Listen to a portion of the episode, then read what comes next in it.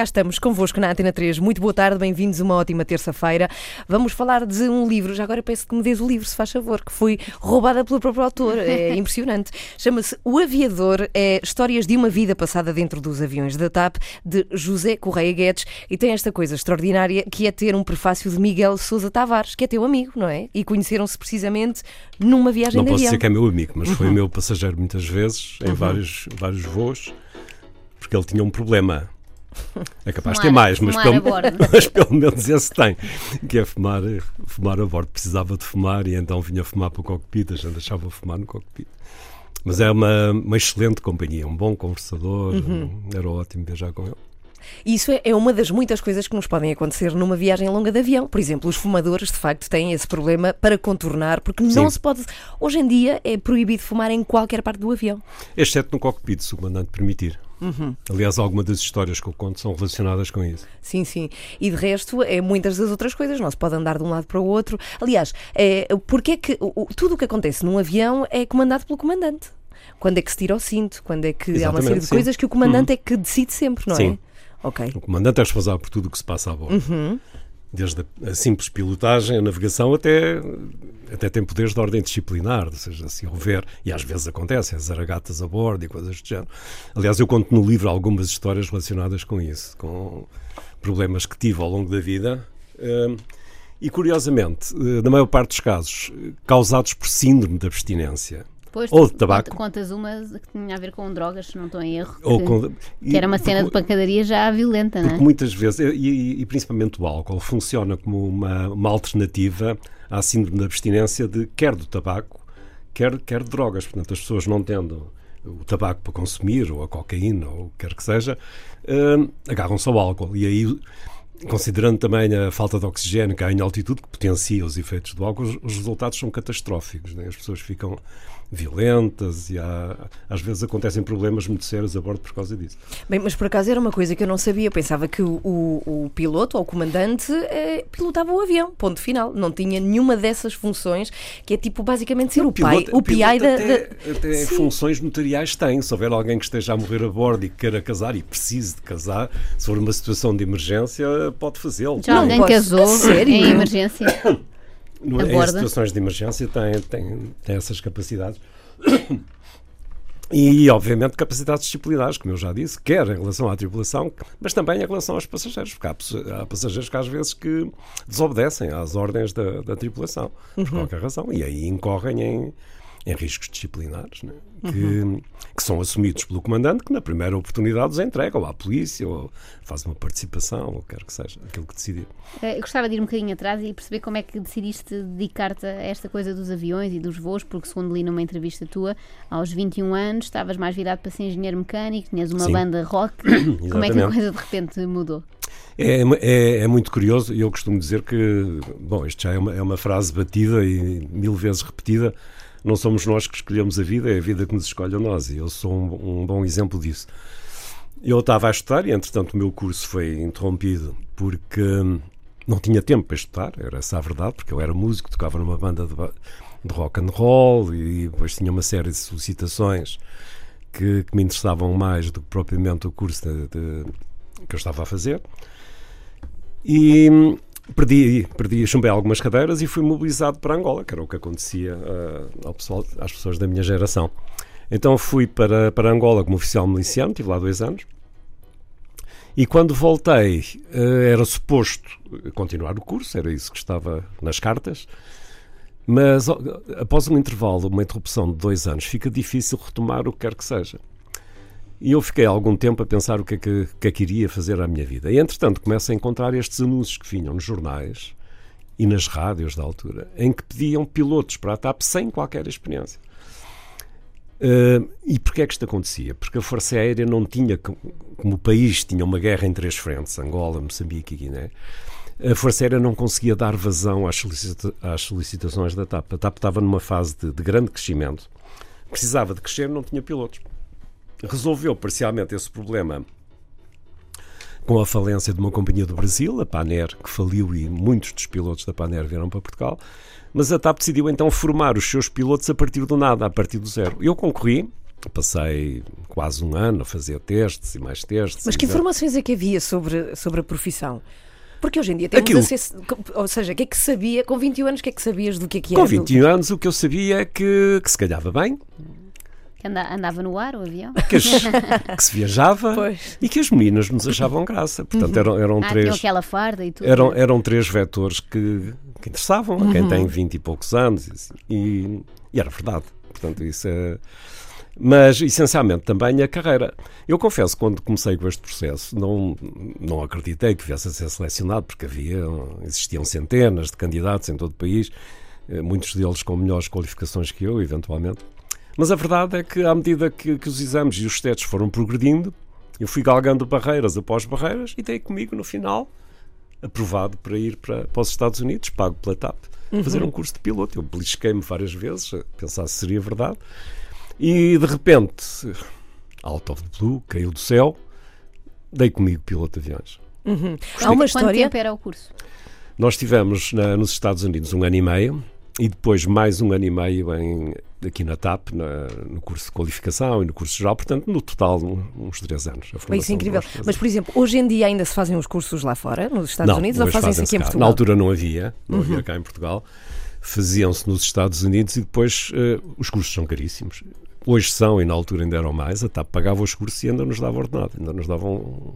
Portanto, eram coisas Mas com impensáveis. 20 hoje. anos é assim incrível, não é? De repente. Eu tinha 20 já tinha feito a tropa, tinha 22, 23 anos quando fui para os Estados Unidos. Era incrível, realmente. Estar na Flórida, tinha, tinha um carro descapotável, tinha uma vida boa, um ordenado, pilotava aviões.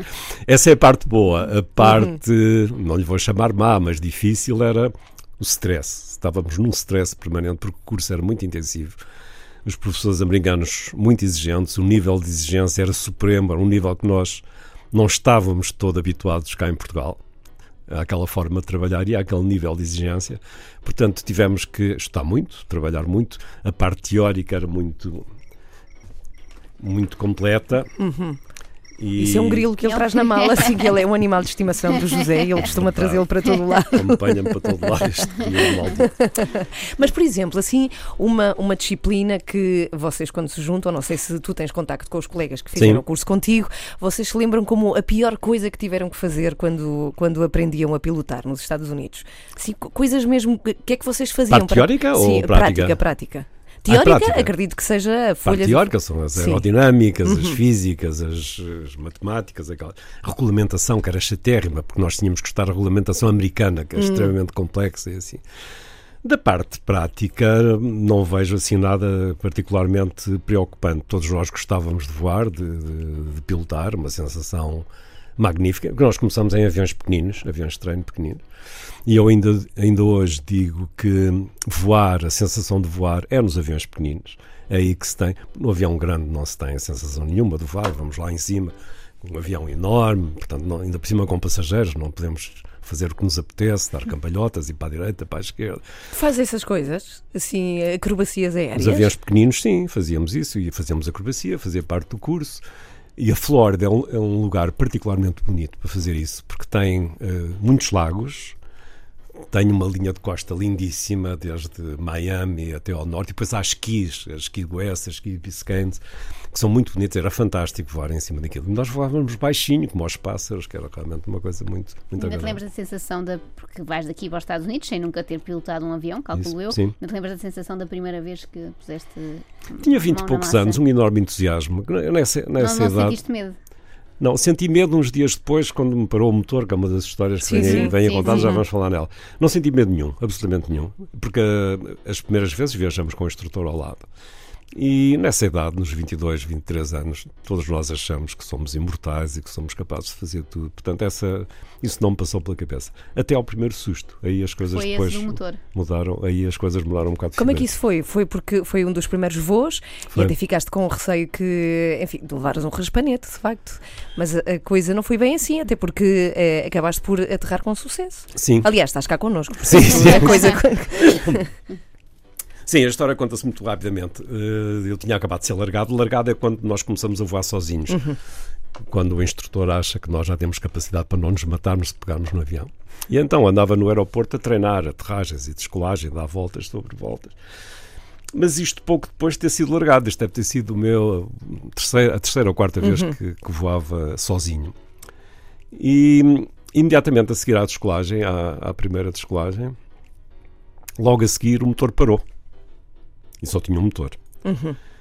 E que é, eh, é a situação que nós mais treinamos ao longo da carreira, mesmo nos aviões comerciais, nos aviões militares, o que quer que seja. É a situação mais crítica que pode acontecer num avião é a falha de motor à descolagem. Porque não temos tempo, estamos demasiado eh, próximos do chão e não temos tempo para fazer nada. Portanto, os reflexos têm que ser imediatos e temos que ter sorte. que é um E foi isso que me aconteceu. Porque eu não tinha capacidade técnica para, para saber fazer aquilo que fiz. Hum, o motor parou e eu tinha. Demorei um- uma fração de segundo a tentar entender o que é que aconteceu. E como tinha acabado de ser largado e tinha, medo, tinha, não sei, 14, 15 horas de voo, que eu pensei que já fiz a geneira. Fiz uma asneira qualquer. Mas percebeste que era o motor. Sim, sim, o motor parou, só tinha um, toque, Hum. toque, toque. E de repente vejo-me a voar só com a energia que o avião tinha. E hum, apontei imediatamente, eh, a pista estava por baixo de mim, apontei imediatamente à, à pista, depois fiz aqueles procedimentos todos, dos seus flaps, eh, tudo, preparar tudo para aterrar, que, é uma coisa, que são procedimentos que são relativamente complexos para quem não tem experiência. Para quem tem experiência são relativamente simples. Bom, encurtando a história, consegui eh, aterrar ainda na pista, portanto não saí da pista, não, e na maior das calmas, não, não senti, eh, as pulsações não dispararam, não aconteceu nada disso. E hum, quando parei o avião ao fundo da pista, eh, assim, eh, aquilo que me ocorreu foi: fiz a geneira, fiz uma grande asneira e vou chumbar no curso, vão-me mandar para Portugal e lá vou eu outra vez para, o- para o curso de engenharia, está tudo tramado. Entretanto, chegaram, veio uma, uma brigada de, lá dos, da, da escola, de, de mecânicos, abriram o capô, estava a chover, abriram o capô de motor e vi sair um cabo partido. E aí respirei de alívio. Pronto, é uma avaria mecânica, eu não tive culpa. Uhum. Pois, pois, isso que me pois. estava a preocupar. Eles confirmaram isso e isto, isto é muito curioso. Só para aí uma hora depois de, disto ter acontecido, portanto já estava no sol, é que começo a ter as manifestações de medo. O, estômago a comprimir-se, as pernas a, quase a chocalhar. assim. Portanto, o medo vem depois, durante a crise, o medo, no meu caso pelo menos, e tive algumas crises ao longo da carreira, só se manifesta depois da, da, crise, da crise resolvida. É, é a nossa, não é? Esta coisa de sobrevivência em que nós estamos tão focados em resolver o problema mesmo, que não nos mas é vem medo mesmo. nenhum. Bom, estamos na Antena 3 a falar de um livro que podem conhecer se passarem pelo Facebook da 3, precisamente, chama-se O Aviador. O nosso convidado é José Correia Guedes. Mais à frente vamos falar de como é que foi voar no pós-atentado às Torres Gêmeas. São coisas das quais tu falas do teu livro também. E eu gostava de focar contigo também o único acidente de que há registro da TAP. Aconteceu na Madeira nos anos 70. Suponho que tenhas vivido também essa época. Entre muitas outras histórias que queremos saber de ti. E não só. Houve pela primeira vez a designação de um voo que teve a ver com uma equipa de Portugal ter ganho a taça. Também a vamos falar única disso. equipa que interessa, no fundo. Chame-se. Já voltamos aqui à Antena 3. As donas da casa. Passem pela página da Antena 3 em facebook.com.br Antena 3 RTP. Temos aqui a Fátima que nos confessa que tem receio de andar de avião e que sente uma certa vergonha, pois o marido dela, que já não está entre nós, era da Força Aérea. Ela diz que já tomou nota do livro e já agora dizer-vos, ouvintes da Antena 3, que este livro será, eh, será apresentado já nesta sexta-feira, mas que estará à venda a partir de amanhã, certo, José? Sim, eu suponho que sim. Uhum. O teu livrinho estará à venda a partir de amanhã. Se quiserem deixar mais recados, podem fazê-lo no Facebook da 3. Agora sim. Eu estava morta por fazer esta pergunta, mas Uhum. pronto, achei que era mal começar logo por aí a nossa entrevista, mas agora sim saber como foi eh, transportar a equipa do Porto, eh, no caso de e para, não é? Levá-los até Gelsenkirchen e depois trazer a taça de volta. Como é que isso aconteceu, José? Muito bem. Um belo dia fui chamado à, à chefia da frota. Eh, Eu, na altura, estava no maior avião da TAP, que era o Airbus 340. Continua a ser ainda hoje. Já agora uma pergunta, e já vamos à história. Desculpe, não quero atrasar o, teu, tua- o teu prazer e a tua felicidade. Mas Airbus é, é, um- é uma marca, como É uma Honda marca. ou como Volkswagen, por acaso não sabia. E Boeing seja. também. Sim, são as duas grandes marcas neste momento, o Airbus e a, e a Boeing. Sendo que a Boeing é norte-americana e a é Airbus norte-americana, é a Airbus é um consórcio europeu. Aham. Depois há outros fabricantes, mas de, de menor dimensão, quer, quer a dimensão dos aviões, quer a dimensão do negócio, portanto, que vendem, Uhum. vendem menos. Portanto, a Boeing e a Airbus é que controlam praticamente o mercado da aviação comercial em todo o mundo. Por acaso não sabia, não sei se te acontecia como a Eu minha, achava eu que pensava era que eram modelo, modelos. sim, eram sim. modelos. Não, não, não. Sim. Não, depois cada, cada Boeing tem N modelos, cada Airbus tem N modelos. Uhum. Isto que eu estava a falar, é, portanto, era o, o modelo maior, o Sim. avião maior da, da Airbus. O- a progressão dos pilotos nas, nas companhias é feita também um, um bocado a esse nível, ou seja, começa-se no avião mais pequeno e depois, eh, quando se atinge o máximo da senioridade, acaba-se no avião maior, aqueles que têm a sorte de lá chegar, porque, entretanto, também há uma série de exames pelo meio, uma série de barreiras que é preciso vencer. Portanto, é o corolário de uma carreira, é acabar nesse, nesse avião grande. E eu era o único do Porto, eu nasci no Porto, cresci em Vila de Conde, mas nasci no Porto. Era o único comandante do Porto nessa altura. Então o nosso chefe eh, chamou-me e disse: Mosé, eu sei que tu queres do Porto. E nós temos aqui um contrato com o Futebol Clube do Porto que nos furtou um ma- nosso maior avião para os levar a Gelsenkirchen para a final da, da Liga dos Campeões. É um furtamento caríssimo. Quanto é que custa fretar um avião? Não, eu não faço a mínima ideia. É uma coisa de uma Mas qualquer dimensão. cidadão pode fazê-lo? Eu, se tiver Desde- dinheiro, desde- posso desde- fretar um desde avião? que tenha dinheiro para o pagar, porque para já o avião é caro, o combustível, Uhum. pagar os tripulantes e assim. E depois o avião, para fazer um serviço destes, é retirado da linha. Há uma série de voos que deixa de fazer, porque os aviões têm que estar a voar todos os dias e todas as horas, praticamente. E, portanto, e têm que ser compensados. É preciso alugar aviões para preencher os voos que esse, que esse avião não, não vai fazer. E esse programa era de quatro dias. Nós íamos ficar quatro dias na Alemanha. Portanto, o e Porto fretou. Do Porto a pagar isso tudo. E entretanto, o que ele me disse foi: olha, o senhor Pinto da Costa, que é presidente do Futebol Clube Porto há 30 e tal anos, acho eu, Sim. está muito zangado connosco, porque há uns anos, houve uma- há sete anos, houve um problema qualquer, ele zangou-se com a TAP e nunca mais nos, nos comprou viagens. De maneira que tens capacidade de charme, faz lá um charme ao senhor Pinto da Costa para ele ficar nosso amigo e, para- e porque ele está a pagar uma fortuna por este furtamento. E assim foi. Nós fomos de Lisboa para o Porto com o avião vazio, portanto ele só encheu no Porto com a comitiva, com os jogadores, com os dirigentes, e assim, 300 pessoas, grosso modo.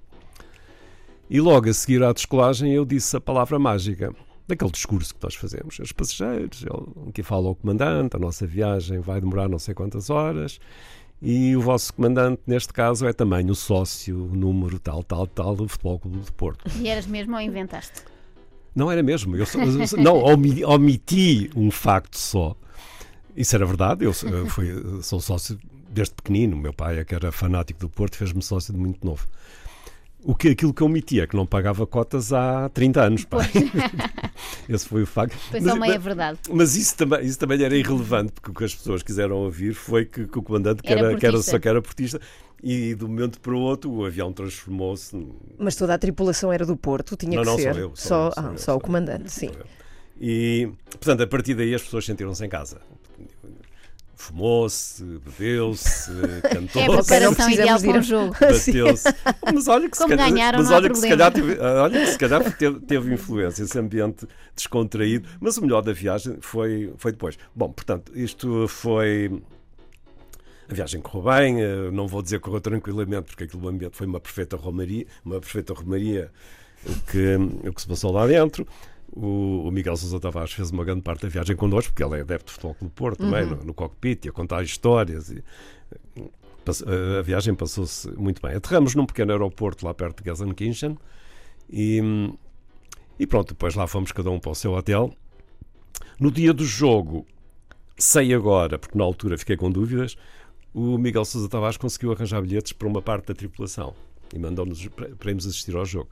Então, uma parte da tripulação foi assistir ao jogo. Surprise, surprise, tinha que ser o comandante, né? Os, outros, os outros foram para o avião trabalhar e preparar o avião para o regresso. E a meio da primeira parte, o Porto já ganhava, penso que ganhava um zero. Uhum.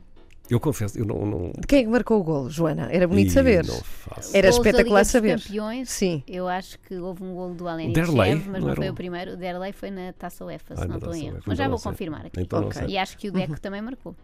Foram, foi 3-0, não é?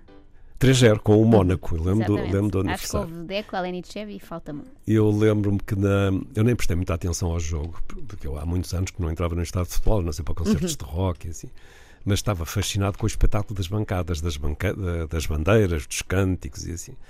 E chegado ao intervalo, vi que o Porto já estava a ganhar e que ia ganhar porque o adversário era muito fraco. E peguei no telefone, já havia telefones móveis, e liguei para um colega meu da TAP. Há sempre alguém de serviço, uma espécie de, de plantão. E este era um colega meu, comandante também, que tenho que dizer o nome, Nelson Augusto, que já não está entre nós, mas que era uma das figuras indispensáveis da TAP. Ele estava sempre ao serviço da TAP, ele não tinha folgas, não tinha feriados, não tinha nada. Era um, um homem verdadeiramente extraordinário. E ao intervalo eu liguei-lhe e disse: Nelson, isto está no papo. Vamos ter que fazer uma festa. Tu sabes que eu tenho que fazer uma operação de, charme, não sabes? Então diz lá. Olha, vais ligar para o ATC. O ATC é o controle de tráfego aéreo que está assediado em Maastricht, na, na Bélgica, que coordenam todo o tráfego aéreo na, na Europa. E vais dizer aos senhores que o nosso call sign, o call sign é o, o número que identifica cada voo, é o TP4573. Não me lembro qual era, uhum. neste caso, qual era o nosso número, mas tínhamos um número desses, duas letras e, e quatro algarismos. E vais dizer aos, senhor, aos senhores que o voo já não se chama TP, não sei quantos, e vai se chamar Champions. E ouço Nelson Augusto do lado, do lado da linha, ou do telefone a dizer Zé Guedes, tu já bebeste, estás maluco. o que é que se passa? Faz lá isso. E ele fez. Uh, o meu pedido não pôde ser uh, satisfeito, porque não podia ser Champions, porque só pode ter seis caracteres. Ah. Foi por isso que ficou, uhum. ficou Champions. Então lá ganharam a taça. Então, na viagem de regresso, a, festa foi muito maior, porque a TAP, entretanto, continuando na tal operação de charme, tinha marcado 40, eu vou repetir, 40 caixas de champanhe. Ai, quanta gente a bordo? Quantas pessoas a bordo? 300 passageiros. 40 caixas é de champanhe. champanhe. É 300 passageiros. 40 caixas de champanhe, portanto, estão a imaginar a festa. Portanto, todos bebiam menos o comandante. O voo. O, o comandante pode beber. Não, a tripulação ninguém bebeu. Isso pode ser o garantir. Tripulação técnica e tripulação de cabine, aí ninguém bebeu. Mas o voo atrasou, atrasou muito a saída, e isto é, é relevante para aquilo que eu vou contar a seguir. Porque estava difícil trazer as pessoas eh, do estádio para, para o avião, porque estava tudo em modo de celebração e faltava este, faltava aquele. Portanto, saímos de lá bastante, bastante atrasados. Uh, ah, faltou, faltou contar uma história que foi à chegada da, no embarque no Porto. Uhum. Quando chegou o Sr. Pinto da Costa, vinha com a mulher Caroli, então, com a Carolina Salgado. Carolina sim. Salgado. Uhum. E eu fui recebê-los à porta, à porta do avião, fardado, fardadinho, bonito, como deve ser, e beijei-me à senhora. E gostou, ele também gostou.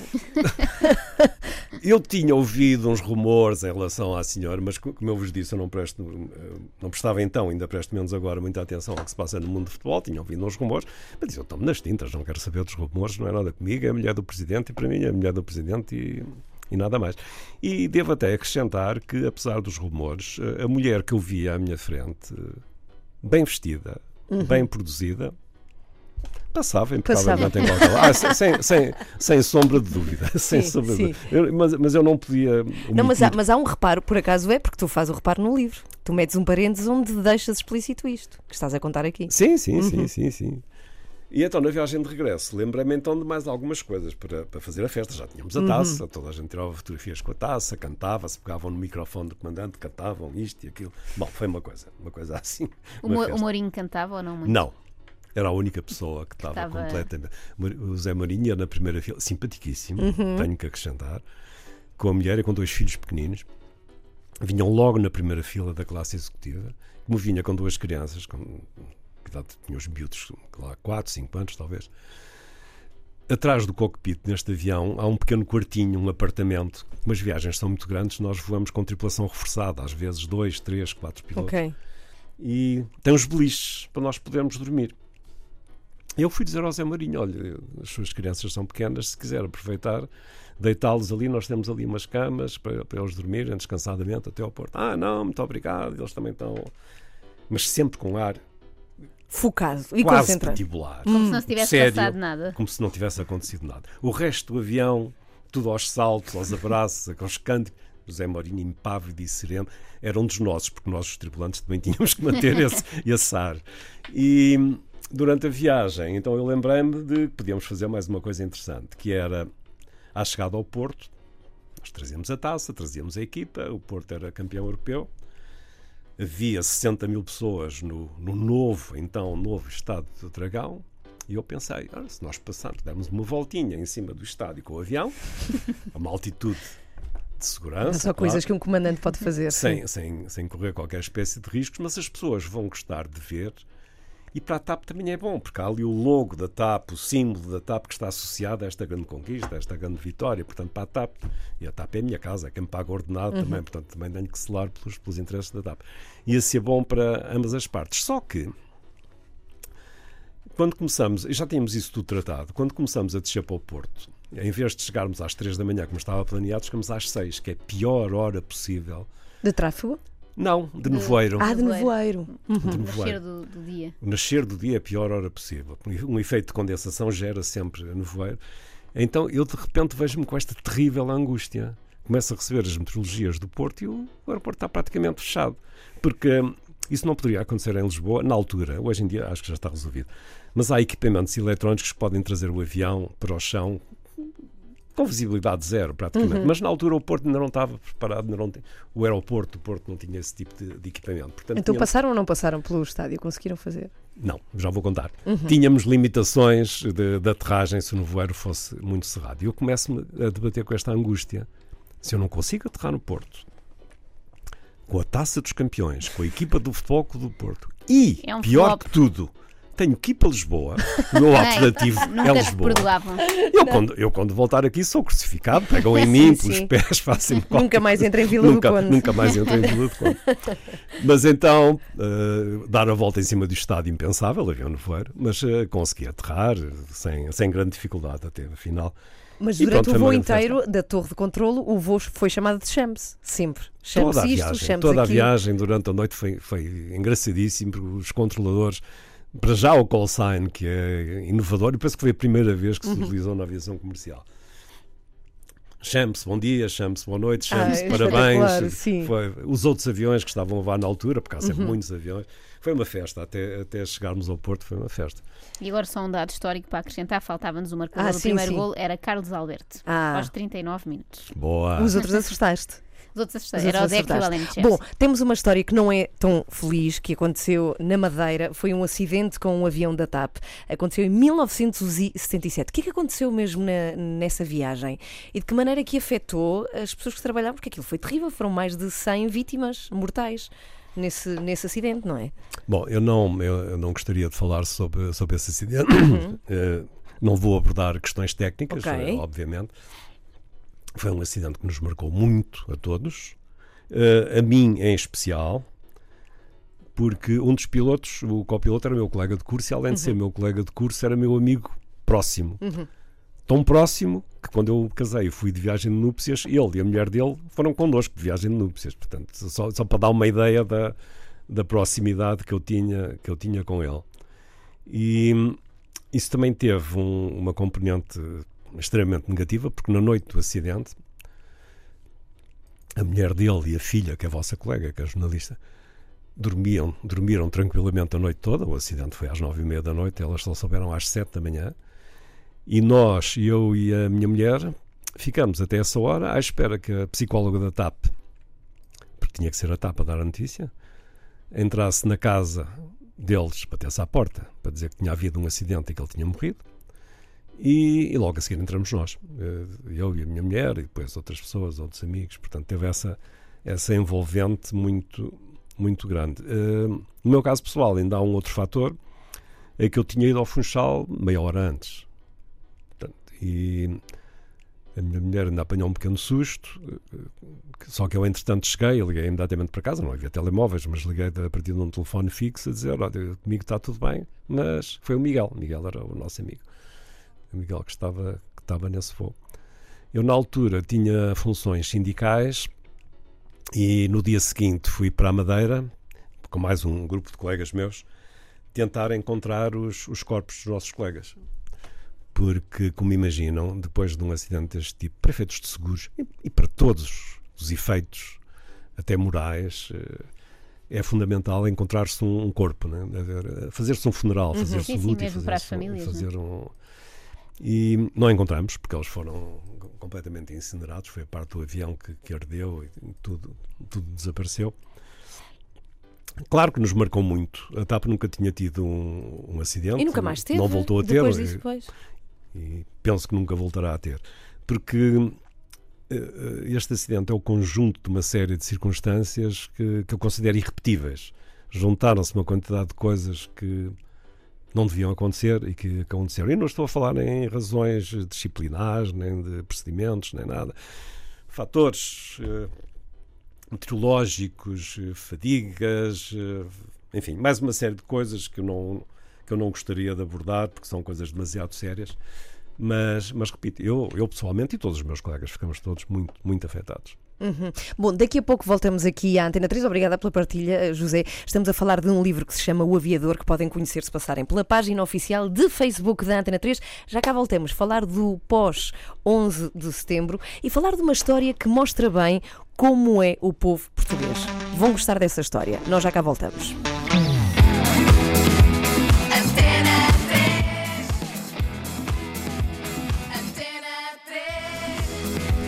Ora bem, cá estamos. Já agora acertem relógios, porque a pessoa que temos aqui como convidada tem sempre dificuldades nisso, confusos horários para trás e para a frente. Estamos a 11 minutos para as duas, para a uma nos Açores. Na hora de Portugal. Sim, é verdade. José Correia Guedes, autor de um livro que será lançado amanhã, chama-se O Aviador, embora a festa mesmo, o lançamento será na próxima sexta-feira. Já agora, onde é que vai ser o lançamento do livro? Na Fundação Medeiros e Almeida, que é, em minha opinião, uma das casas mais bonitas de Portugal. Aberto Só... ao público? Aberto a quem público, quiser ir? toda a gente, claro que sim. Ora bem, tinha ficado há pouco por falar uh, algo que marcou muito não só a aviação, como o mundo inteiro, que foi o 11 de setembro. Como é que foi voar depois disso? Foi, foi mal. Foi mal porque ninguém sabia exatamente o que é que tinha acontecido em Nova Iorque, quer dizer, as consequências nós conhecíamos, agora os antecedentes é que não, o que é que estava a acontecer no mundo o que é que ia acontecer a seguir.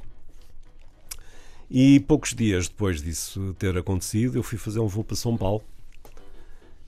E hum, avião cheio, o tal Airbus 340, perto de 300 passageiros. E eu posso garantir que desses 300 ocupantes, 299 ou os 300 estavam preocupados, incluindo eu, incluindo toda a gente. Portanto, tinha acontecido aquilo em Nova York, um pesadelo absolutamente impossível de gerir e ninguém sabia o que, que, é que ia acontecer a seguir, quem é que eles iam atacar a seguir. Portanto, o, o sentimento de insegurança era generalizado. O voo para São Paulo é um voo eh, bastante longo, demora perto de 10 horas, e quando já estávamos quase a atravessar a fase marítima, ou seja, a travessia do Atlântico, porque nós, quando vamos para São Paulo, atravessamos o Atlântico, depois entramos por eh, Salvador da Bahia, e a partir daí descemos ao longo da costa, mas já sobre terra, para até São Paulo. E quando estávamos a aproximar de Fortaleza, eu disse Salvador da Bahia, mas não é Fortaleza, aí uma meia hora antes, venha-me dizer que há uma monumental zaragata no, no avião. Que há dois indivíduos que estão a, a baterem toda a gente à volta, há agressões, estão a partir coisas, que há sangue, que há pânico a bordo. E a minha primeira reação foi pedir que me pusessem dois comissários à porta do cockpit. Pois, pensando retrospectivamente, acho que isso não ia adiantar nada. mas, Realmente. e, e tentassem controlar a, a situação. Disseram-me que a situação estava completamente fora de controle, que eram uns indivíduos estrangeiros, enormes, grandes, que estavam a dar pancada a torta e a direita à volta. E ninguém sabia exatamente o que é que estavam a acontecer, se eles estavam a tentar tomar conta do avião, se estavam uhum e eu imediatamente eh, contactei o, a aproximação, o controle de aproximação de Fortaleza. Declarei emergência e disse: Eu preciso de aterrar, tenho um desacato a bordo e quero aterrar o mais depressa possível. Eles imediatamente colaboraram, apontei o avião a, a Fortaleza. E entretanto gerou-se um movimento entre os passageiros, para vocês verem como isto é, foi dramático os próprios passageiros caíram em cima dos, dos indivíduos que estavam a criar desacatos e amarraram-nos com os cintos das calças. A sério? Agora vejam, isto parece um filme. E vieram-me dizer, oh, comandante, a situação está controlada. Entra-me um comissário coberto de sangue, com a camisa coberta de sangue.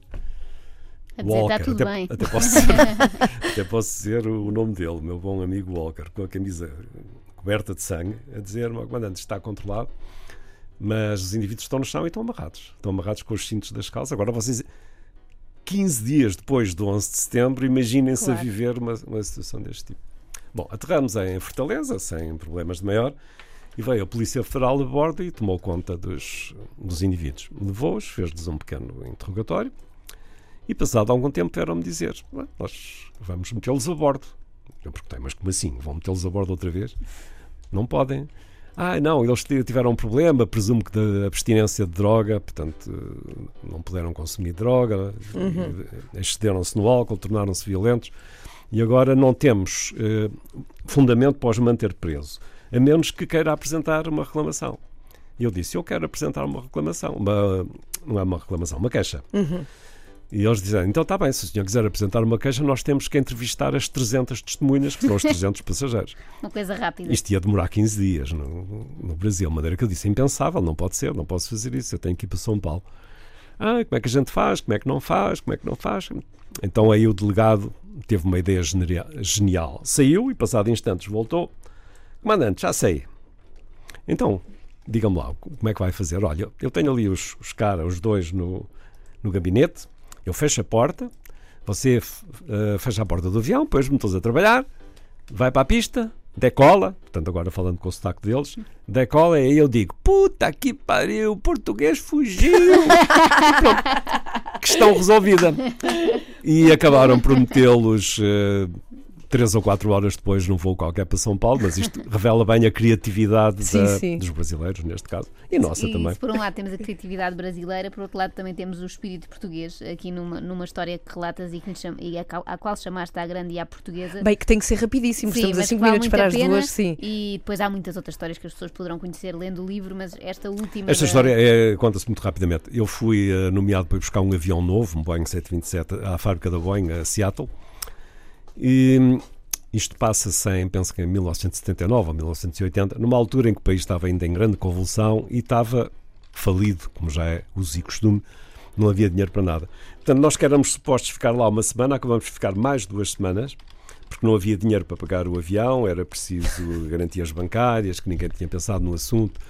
A parte curiosa disto é que quando foi para, para trazermos o avião para Portugal, portanto, a partir de Seattle, via Canadá, depois atravessando o Atlântico para, para Lisboa, nós trazíamos bem mais de 50 passageiros, entre convidados, eh, familiares. 50 passageiros. Agora reparem nisto, quem está a ouvir. Uma romaria. Para ir buscar um avião, 50 passageiros. E tivemos que trazer, meter uma tripulação de cabine, eh, comissários e assistentes, para assistirem esses passageiros, para, para, os servirem. E enquanto eu preparava o avião para sair em Seattle, eh, portanto, aquilo estão uhum. permanentemente a sair aviões da, da Boeing, eu via os aviões das outras companhias, entrava comandante, copiloto, flight engineer que havia na altura, três, quatro às vezes o máximo, pegavam no avião e iam à vida uns atrás dos outros. Quando chegou a vez dos portugueses, era uma romaria, entraram todos, uma festa. é e depois, além, de, além dos passageiros, todos traziam souvenirs e souvenirs de várias, várias ordem, coisas que compraram em Seattle e ali à volta. Foi, o avião vinha carregado. Foi uma festa. Isso é impressionante. Bem, é uma das muitas histórias que encontram neste livro chamado O Aviador. Uma delas, infelizmente, não vamos ter tempo de contar, que se chama O Piratinha e que tem a ver com o envolvimento do uh, José Correia Guedes com um tipo que tentou, de facto, assaltar um avião. Hoje em dia são amigos. Tentou e conseguiu. É, e, mas é, é impressionante porque, muito provavelmente, para o lançamento do livro, ele vai estar. Vocês ficaram, de facto, amigos. Isso aconteceu. Bem, eu a essa pergunta só respondo da presença do meu advogado.